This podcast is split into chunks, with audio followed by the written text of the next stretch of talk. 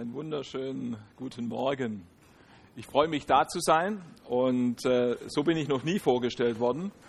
Aber ich habe festgestellt, dass ich gestern auch sehr individuell vorgestellt wurde. Also von daher äh, mache ich auch neue Erfahrungen. Aber ich muss sagen, ähm, ich bin seit Jahren nicht mehr so weit im Norden gewesen wie dieses Wochenende. Und äh, ich bin der Einladung gerne gefolgt, äh, auch heute Morgen bei euch zu sein.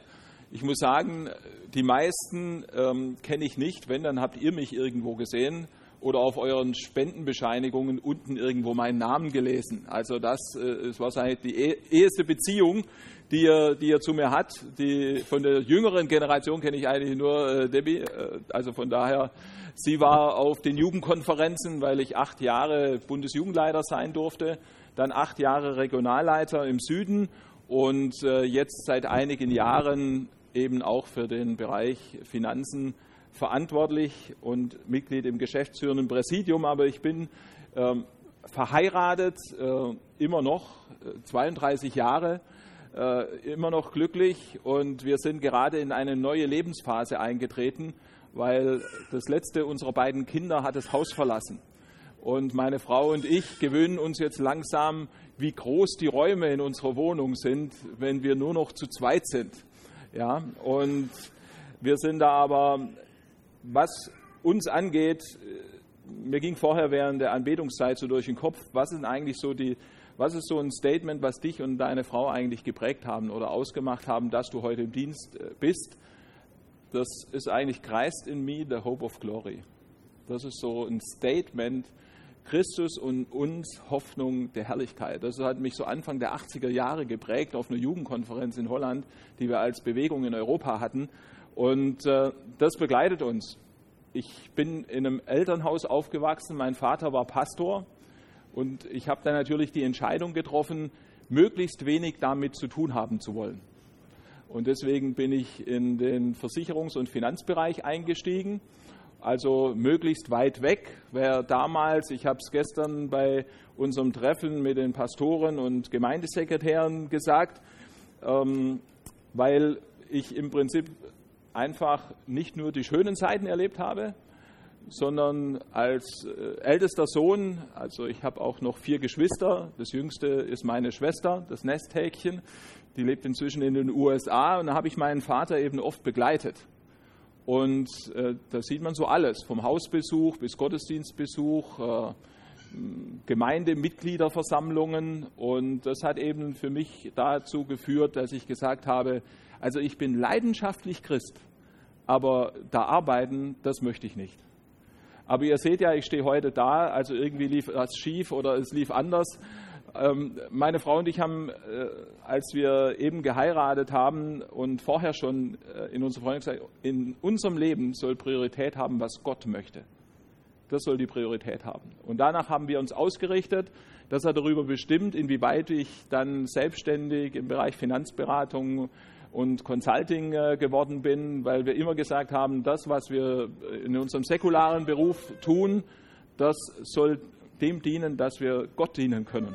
Und so war ich eben ehrenamtlich. Irgendwann kam einer unserer Leiter und hat gesagt, du könntest ja die Jugendarbeit übernehmen äh, von mir, also so ein Mentor. Und äh, dadurch bin ich da reingekommen. Das war alles ehrenamtlich. Ja. Und auch die Tätigkeit als Regionalleiter und so sind wir da miteinander einfach unterwegs gewesen und ich möchte keine Sekunde missen. Und heute, weil das ja anklang, was ich so mache, ich bin 50 Prozent beim Gemeindebund angestellt für die Aufgabe als Bundesfinanzverwalter. Ich bin 25 Prozent in der Lokalgemeinde angestellt als Pastor und den Rest äh, bin ich eben noch freiberuflich tätig. Ja, also so, ich bin in beiden Welten nach wie vor zu Hause und äh, von daher könnt ihr heute keine theologisch so hochwertige Predigt erwarten wie von Gideon, weil er ist ein viel besserer Theologe wie ich. Aber es ist so äh, einfach, ich, ich schätze es so sehr, auch mit Vicky und ihm über die Jahre unterwegs sein zu dürfen, die letzten Jahre. Ich schätze ihre Leidenschaft, ihre Liebe, ihre Hingabe, einfach, die sie Gott gegenüber haben und wie sie Menschen dienen, auch euch. Und das sind sie echte Vorbilder. Also das berührt mein Herz immer wieder und da bin ich euch total dankbar. Ja.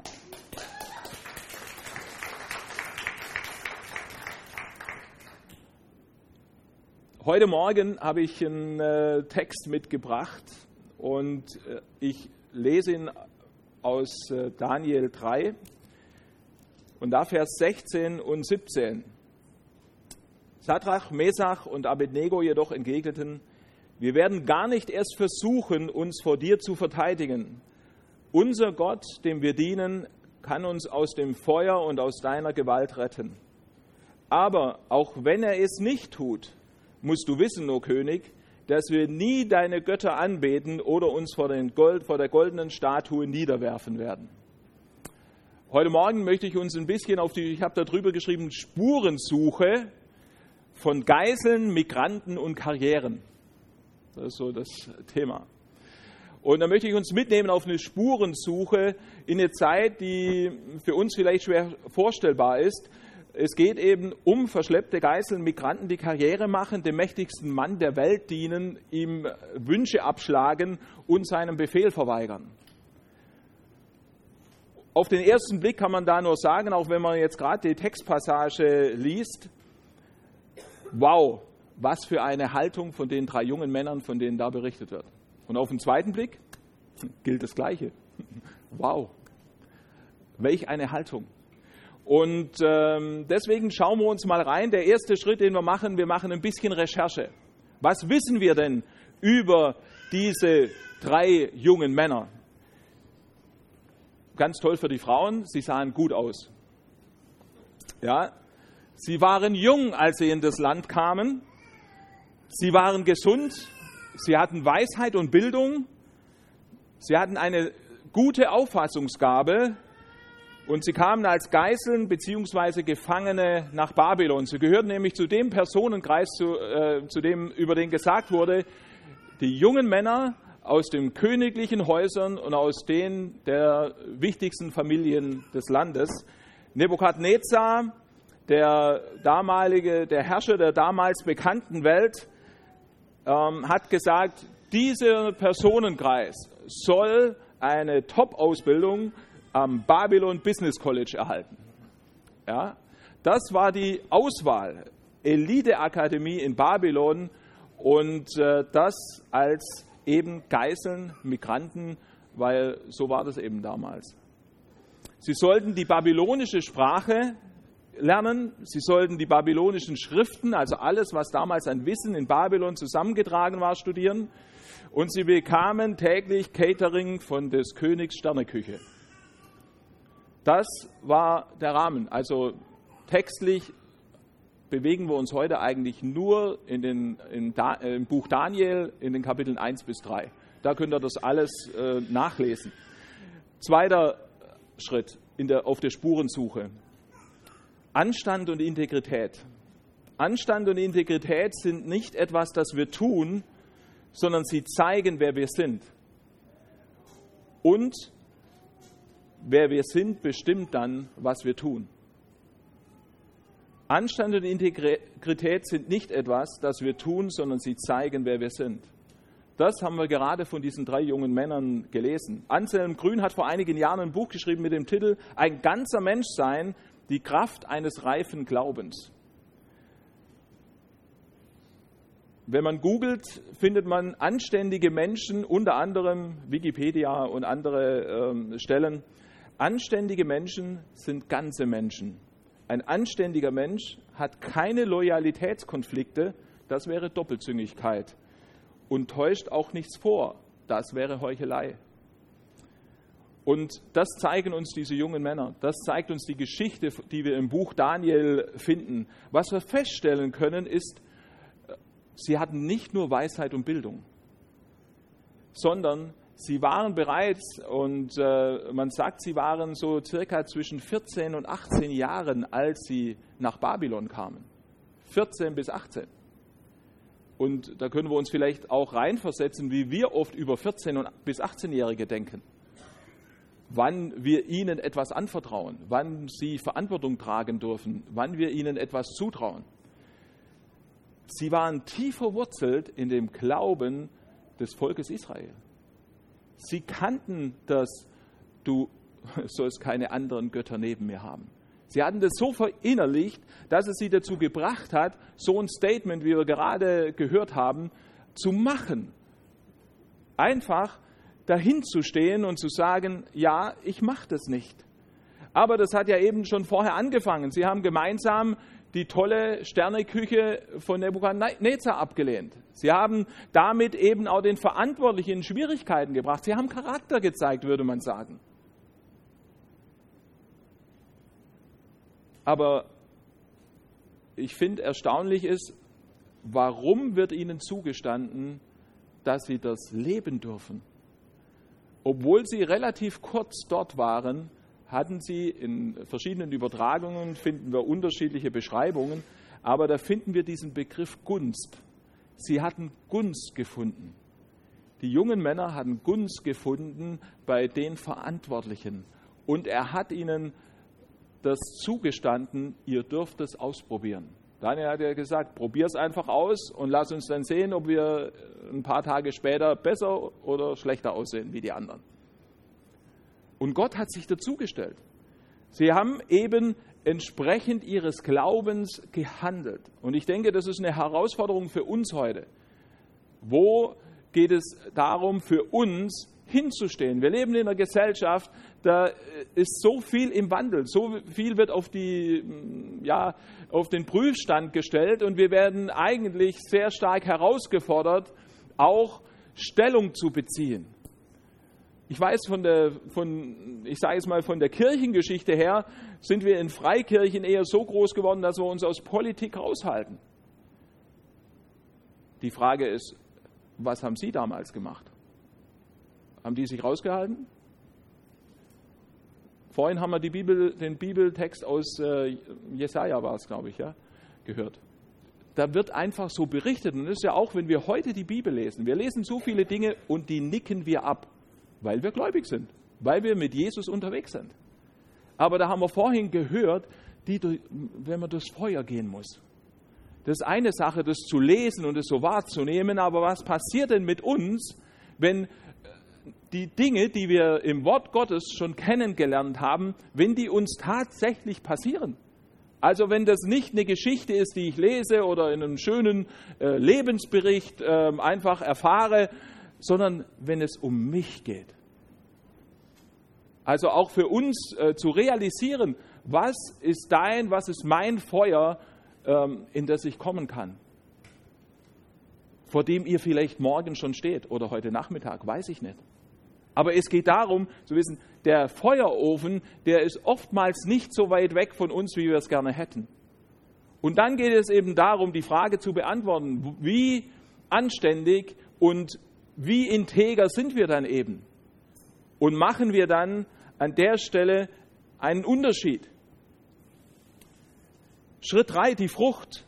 Während des Studiums, wir haben es schon gestreift, sie waren gesünder und kräftiger als alle anderen. Das war das Zeugnis, das über sie ausgesprochen wurde. Gott schenkte ihnen außergewöhnliche Weisheit und Erkenntnis. Und wir sprechen da immer noch von Personen, die zwischen 20 und 25 Jahren sind. Drei Jahre hat die Ausbildung gedauert. Sie waren schnell vertraut mit dem gesamten Wissen und den Schriften Babylons. Das waren Ausländer. Das waren eigentlich Personen, die in einer Haltung gekommen sind, wo wir heute sagen würden, ja, die haben ja allen Grund, stinkig zu sein, sauer sein, das abzulehnen, nicht anzunehmen. Aber wir sehen hier, sie, sie nehmen das an und leben das und füllen das aus auf eine Art und Weise, die sie dann eben an Stellen bringt, wo sie vorher nie daran gedacht haben. Daniel, von ihm wird berichtet, er hatte außerdem Visionen und Träume äh, und er konnte Träume und Visionen jeder Art deuten. Da möchte ich uns Mut zusprechen, dass wir einfach dieses Vertrauen in diesen allmächtigen Gott haben und, und seinen Geist, dass er auch dasselbe heute in Existenz bringt. Aber wir für uns müssen die Frage beantworten, wo stehen wir mit unserer Haltung? Stellen wir uns einfach innerlich. Das findet ja oft gar nicht äh, nach außen statt oder in der Öffentlichkeit statt oder in, im Gottesdienst statt.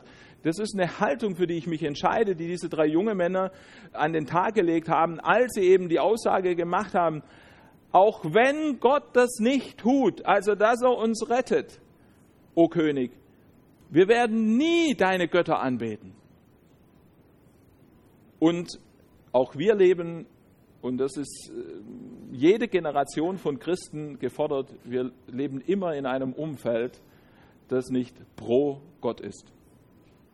Wir leben in einem Umfeld, wo wir Gäste sind, so bezeichnet es äh, die Bibel, wo wir einfach äh, im Vorbeilaufen durchgehen, weil wir als Christen ein Ziel haben dürfen, das außerhalb äh, dieses Irdischen einfach liegt.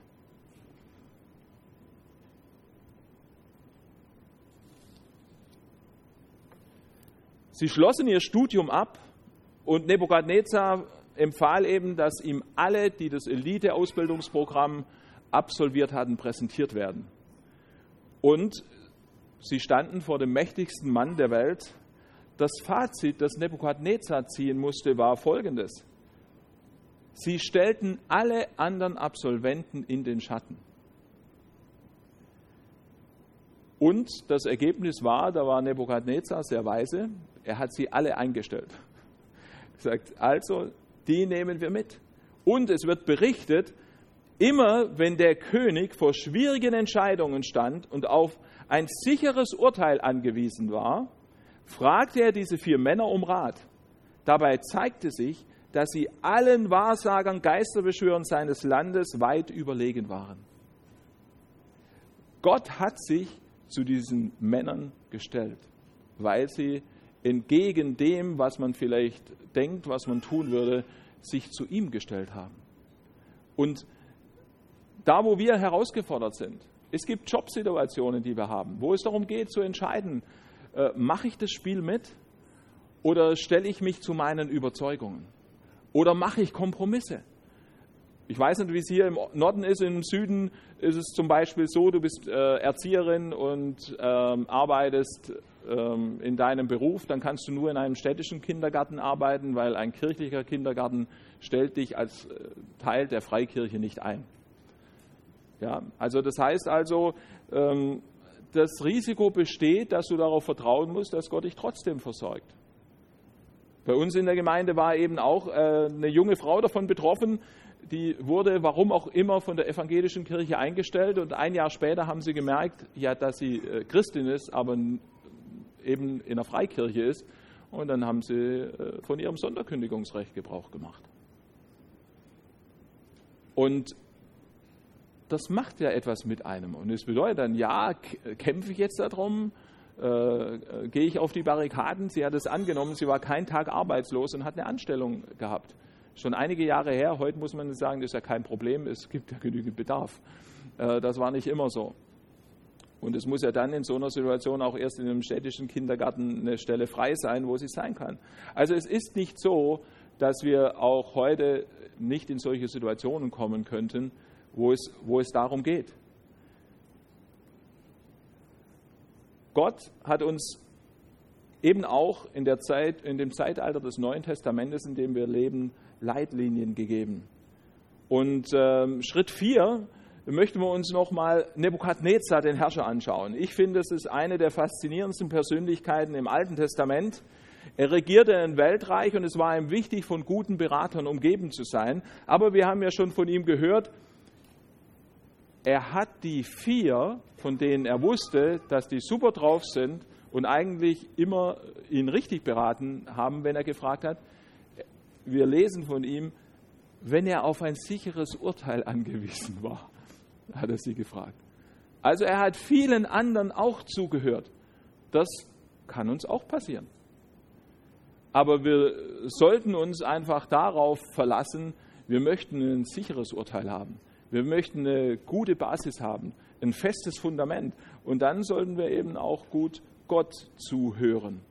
Und er hat eben auch gezeigt, dass er einen Traum hatte, und seine Berater und Wahrsager wollten wissen, was er denn geträumt habe, um das auszulegen. Und das finde ich eine der spannendsten ähm, Situationen im Alten Testament, weil er reagiert so, nee, ihr seid doch die Spezialisten. Ich erzähle euch doch nicht, was ich geträumt habe. Wenn ihr so gut seid, wie ihr behauptet, erzählt ihr mir, was ich geträumt habe und ihr erzählt mir, was damit gemeint ist. Da können wir uns richtig reinversetzen, wie da im Thronsaal ein paar Kinnladen nach unten gefallen sind. Ja? Sie versuchen es ja nochmal. Und er, nein. Und keiner kann den Traum deuten. Und dann sagt Nebukadnezar, nee, ihr sterbt jetzt alle. Ihr habt es nicht verdient. Und auf der Suche nach all seinen Beratern, Wahrsagern, Magiern und Seher haben sie eben auch den Daniel gesucht und gefunden. Und er hat eben gefragt, was, was eigentlich da los sei. Und äh, er erfährt dann davon, was eigentlich der Hintergrund ist, warum er sterben soll. Und die anderen, alle anderen ja mit.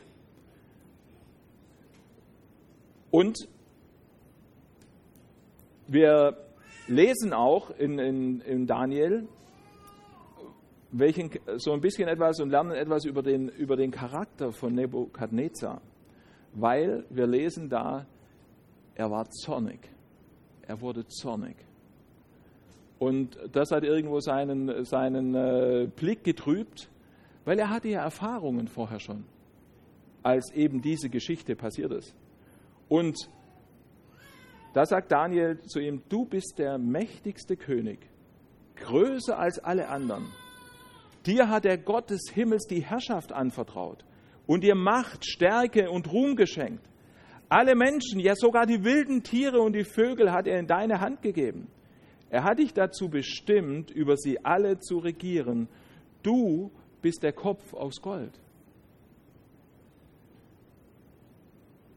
Daniel beruft sich vor dem mächtigsten Mann der Welt auf seinen Gott wieder einmal. Er stellt sich dazu, sagt, ich kann es nicht, aber Gott. Und das ist eben auch die Herausforderung, denke ich, in unserem Alltag, dass wir das, was Gott möglich ist, einfach aussprechen. Und das ist das Risiko, das wir gehen müssen, um zu erleben, dass Gott handelt und eingreift. Weil wir haben das nicht mehr in der Hand. Wir können es nicht in der Hand haben. Weil in dem Moment wissen wir genau, entweder stehen wir jetzt irgendwie gefühlt blamiert da oder Gott tut das, was er gesagt hat. Und oft passiert es uns, dass wir doch zurückziehen. Aber lass uns da mutig sein. Lass uns von diesen jungen Männern lernen, die bereit waren, eben auch in diesen Feuerofen zu gehen, ihre Knie eben nicht zu beugen, sich dazuzustellen, was sie von Gott, von ihrer Kindheit an einfach gelernt haben.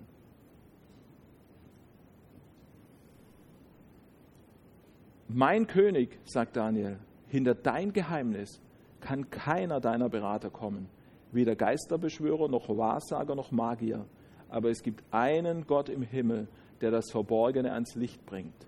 Dieser Gott hat dich, König Nebukadnezar, sehen lassen, was am Ende der Zeit geschehen wird. Als die jungen Männer da reingehen, ähm, sprechen sie ja, äh, oder bevor sie reingehen, sprechen sie ja mit Nebukadnezar und er hat vorher ja schon Gott erfahren. Er hatte sie ja in die Verantwortung hineingebracht.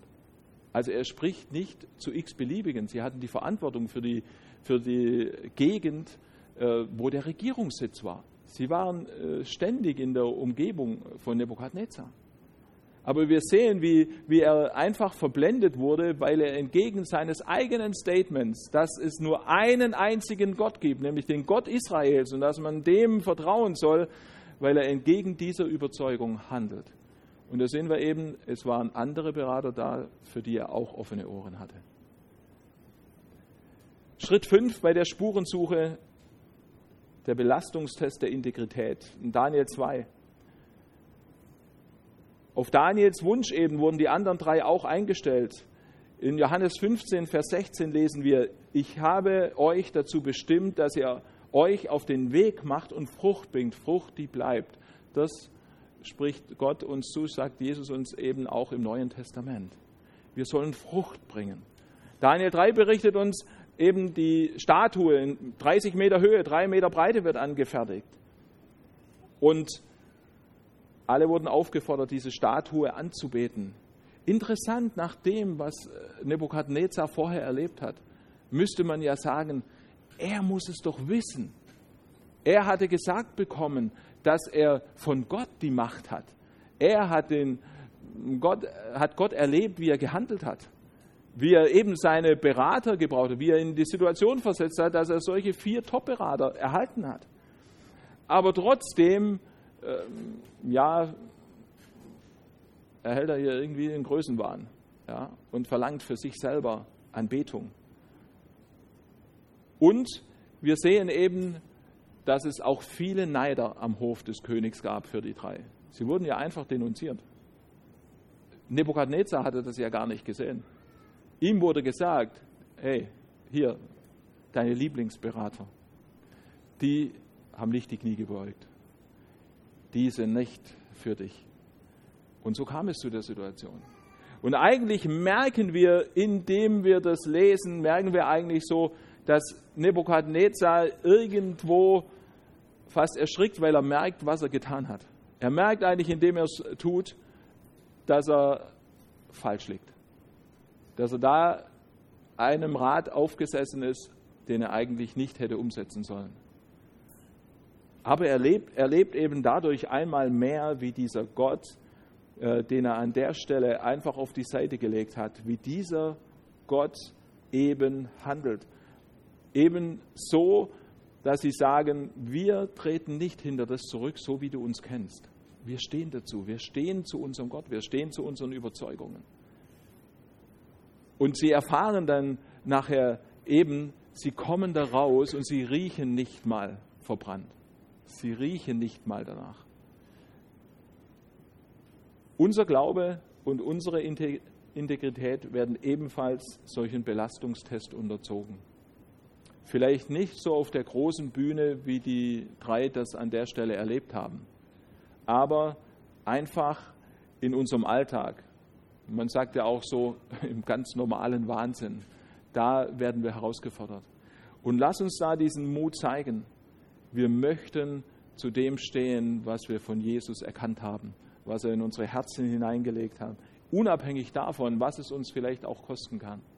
Wir dürfen ihm vertrauen. 2. Korinther 6, Vers 14 bis 18 können wir lesen, zieht nicht an einem Strang mit Leuten, die nicht an Christus glauben. Was haben denn Gottes Gerechtigkeit und die Gesetzlosigkeit dieser Welt miteinander zu tun?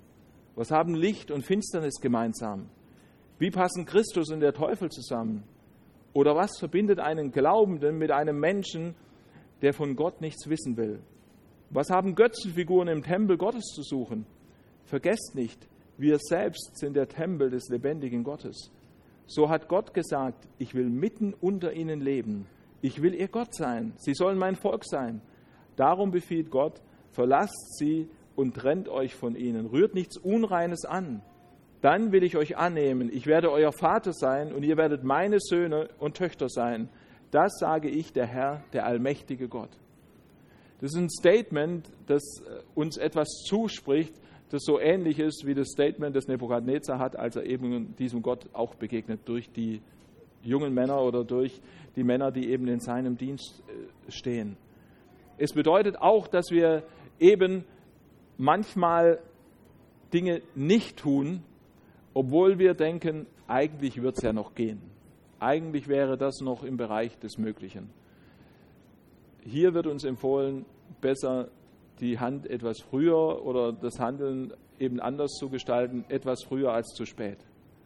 Also lasst uns da eben aufmerksam sein, uns einfach auch gegenseitig ermutigen an den Punkten, wo wir wissen, wo unser Gewissen zu uns redet, dass wir dann auch Nein sagen und dass wir uns da ermutigen in der Zeit, in der wir heute leben. Aber eben auch an der Stelle äh, uns stellen und uns zu dem, was Gott uns äh, hat lernen lassen, dass wir uns auch zu dem stellen in unserer Gesellschaft.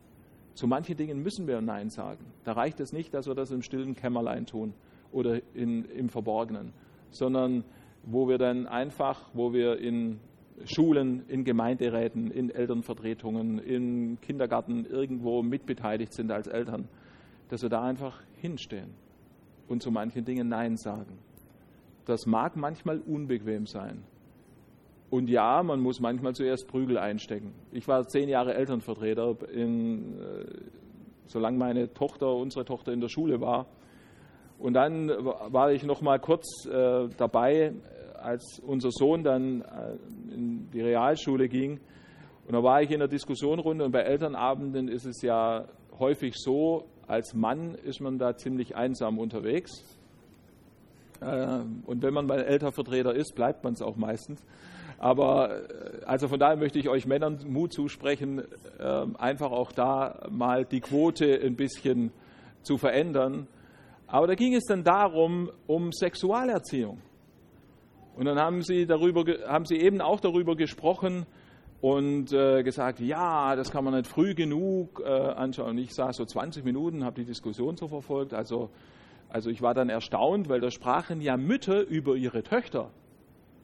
Und dann äh, habe ich sie mal gefragt, ja, habt ihr eigentlich schon mal mit jungen Frauen gesprochen, die das alles erlebt haben? Die ihre Sexualität sehr früh ausgelebt haben, die von den Jungs enttäuscht wurden oder schlecht behandelt wurden, mit denen sie das erlebt haben. Ja, wie, Herr Österling, wie meinen Sie das denn? Ich sage, wissen Sie, ich bin schon ein paar Jahre im Bereich äh, Jugendarbeit unterwegs. Und auf den Veranstaltungen, die wir zum Teil haben, da haben wir Gespräche auch mit Mädchen, die das erlebt haben. Und ich sage Ihnen, ich habe keine getroffen, die äh, gesagt hat, ja, das war so super, ich bin so begeistert, es war so klasse und es hat nichts mit mir gemacht, so wie Sie das jetzt hier schildern. Und dann bitte ich Sie, genauso wie Sie in anderen Bereichen sagen, äh, situativ zu arbeiten. Dann habe ich gesagt, dann sind Sie doch bitte auch in diesem Bereich so, dass Sie hier nicht einfach sagen, das macht man allgemein einfach so, alle werden damit konfrontiert, sondern Sie haben vorhin gesagt, dass die Kinder sich unterschiedlich entwickeln. Dann habe ich gesagt, dann sprechen Sie diese Themen auf diese Art und Weise, wie Sie sie uns jetzt hier vorgestellt haben, mit den Kindern, wo die, sich, die damit konfrontiert sind. Ob vom Elternhaus oder eben einfach aus äh, dem Umfeld, sodass sie Fragen haben. Aber dann lassen Sie die anderen Kinder, die jetzt auf der anderen Seite ähm, vielleicht noch eher Cowboy und Indianer spielen, dann lassen Sie die das tun. Aber nicht so. Also es gibt die Punkte, wo wir uns stellen sollen stellen müssen, auch wenn wir dazu natürlich erstmal belächelt werden, wenn man dann so eine antiquierte Meinung dann auch noch vertritt. Aber ich denke, wir haben gute Argumente ähm, in, in vielen Punkten und es braucht es einfach, dass wir da als Christen, so wie diese äh, Männer hier in der, in der Geschichte von Daniel, dass wir uns stellen. Auch, und wir müssen uns nicht fürchten, auch vor den angeblich Mächtigen. Weil, ja, was können sie denn zerstören? Unseren Ruf? Hm.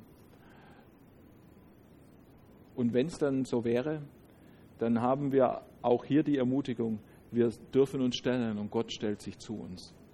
Aber das bedeutet eben manchmal zu erleben, so wie, so wie Petrus.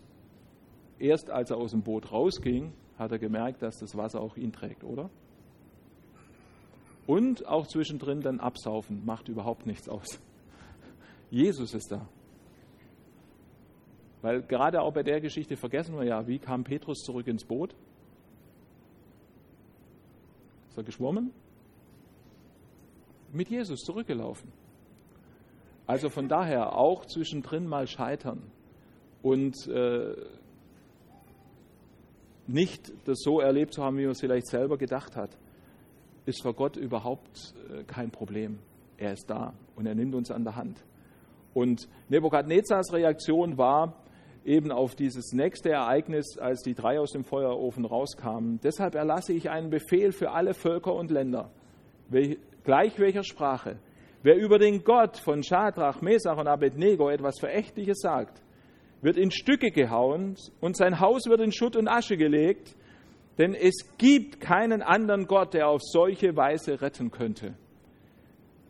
Dann gab der König den drei Männern eine noch machtvollere Position in der Provinz Babylon. Ich möchte schließen mit Johannes 15, Vers 11 bis 17. Lasst uns so leben, ähm, dass in unserem Umfeld solche Reaktionen möglich sind. Ein letztes Zitat von Lukas Aeneus Seneca. Was das Gesetz nicht verbietet, verbietet der Anstand, hat er gesagt. Also lasst uns anständig sein und von manchen Dingen einfach so wie Gott sagt, die Finger lassen, aber Charakter zeigen, Integrität zeigen und hinstehen, wo wir wissen, das ist das, wo wir für Gott stehen und für das, wie er die Welt sieht. Amen.